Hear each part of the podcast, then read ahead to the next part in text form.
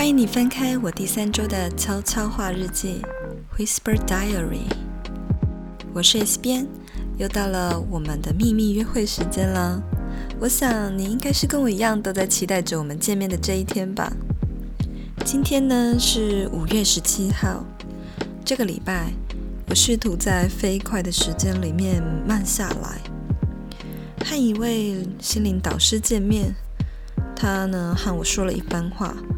不止让我心情无比的平静，也让我对于接下来生命的旅程更加的期待。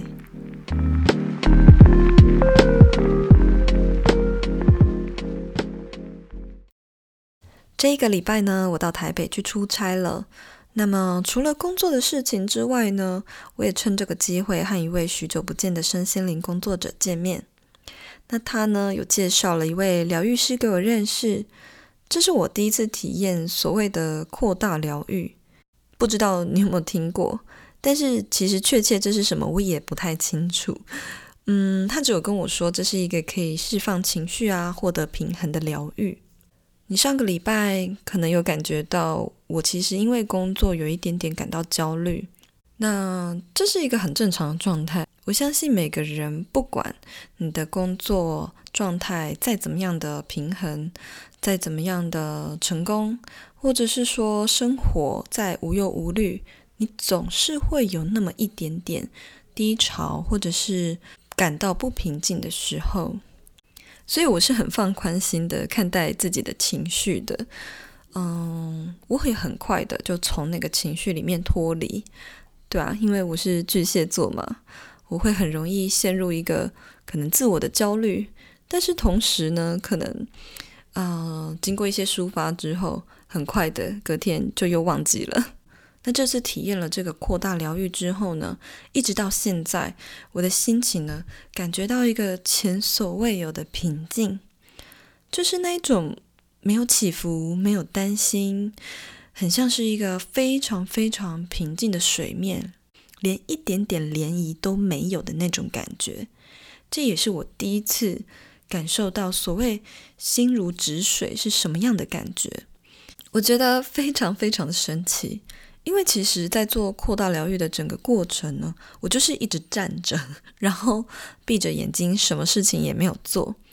所以我也不知道疗愈师在我的眼皮之外，他在忙些什么，然后或者是在做些什么。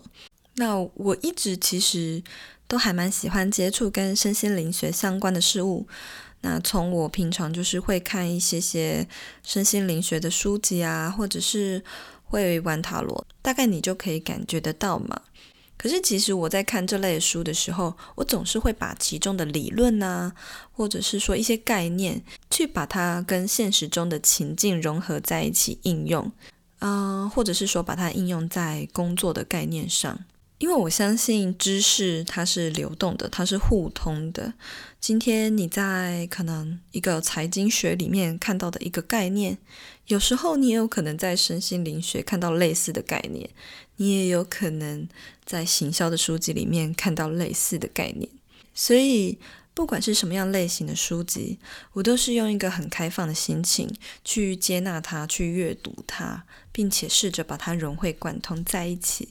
不过呢，虽然我经常接触像是这类的书啊等等，常常看的都是可能理论吧。不过真正有一个亲身的神奇的感觉，这倒是第一次体验到。那最令我印象深刻的，其实不是这个疗愈的过程，而是疗愈师接下来和我说的这一番话。他跟我说呢，我的人生已经找到了自己的灵魂伴侣。但是呢，在这一年，我也会遇到自己的 Twin Flame，那它的中文叫做双生火焰，或者是说双生光。我第一次听到这个名词，所以呢，一开始他在跟我说的时候，我真的一头雾水，就是不知道这是什么东西。我想现在的你应该跟当时的我一样，就是满头问号吧。那他跟我说呢，Twin Flame 和灵魂伴侣不同之处就在于。你们其实不是爱情的关系，因为灵魂伴侣是一个，呃，可能就是你们相遇，然后相爱，然后可能会在一起很久的一个关系嘛。那我现在已经结婚了，所以就是不用讲了。我本来就找到我的灵魂伴侣了。那 Twin Flame 呢？双生火焰，它多数呢是跟你一个互相成长的关系。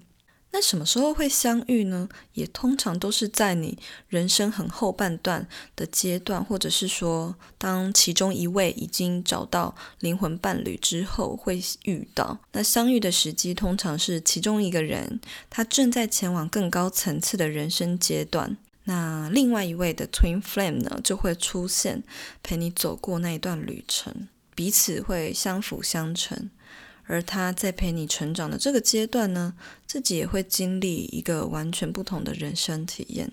你们都知道，你在成长的过程，在追逐梦想的过程，在跨入一个新的阶段的过程，总是会感到焦虑，或者是担心，或者是小我会伴随着恐惧一起出现。不过呢，在和疗愈师聊天的过程，然后他说的这一番话。让我真的非常非常期待接下来的人生，所有的恐惧，所有的小我，顿时间都消失了。那如果你好奇的话，我也不多做解释。网络上其实对于灵魂伴侣啊，或者是双生火焰，有很多很多不同的说法，甚至会教你怎么分辨对方是不是双生火焰，然后以及呃，当他出现的时候会有哪一些征兆。我觉得很有趣，所以就跟你分享这件事。如果你好奇的话，也可以去找找看，看看你是否已经找到了你的灵魂伴侣，或者是你的 Twin Flame。那除了这件事情让我特别印象深刻之外呢，上次有跟你讲到说我去世新演讲嘛，这是我第一次第一次踏入世新的校园里。整个讲座呢也都非常的顺利，也有同学回馈我说他们很期待接下来会开始想要做个人品牌，甚至呢现场也有几位同学是本来就在经营自媒体，这也表示自媒体与个人品牌在现在的社会以及这个时代呢是一个不可忽略的课题，所以呢我有打算说接下来再另外开办线上或者是线下的讲座。那除了去世新演讲之外，这次出差我还去了女力新生的录音室接受采访呢。跟主持人 Ann 呢也非常聊得来。如果你有听她的节目的话，你应该也跟我一样很喜欢她主持的风格，总是呢，呃，能够很专业的带出来宾的情绪，或者是带出来宾想要分享的故事。大家可以期待一下哦，因为。在这一集，我公开了一件从来都没有讲过的一个关于我人生的某一件重大事故，给我带来的打击还有转变。这一周在台北也多了蛮多和家人相处的时间，我试着在快速流逝的时间里慢下来，因为过去的我总是把时间留给未来的自己，而现在的我呢，正在学习如何把时间留给当下的自己。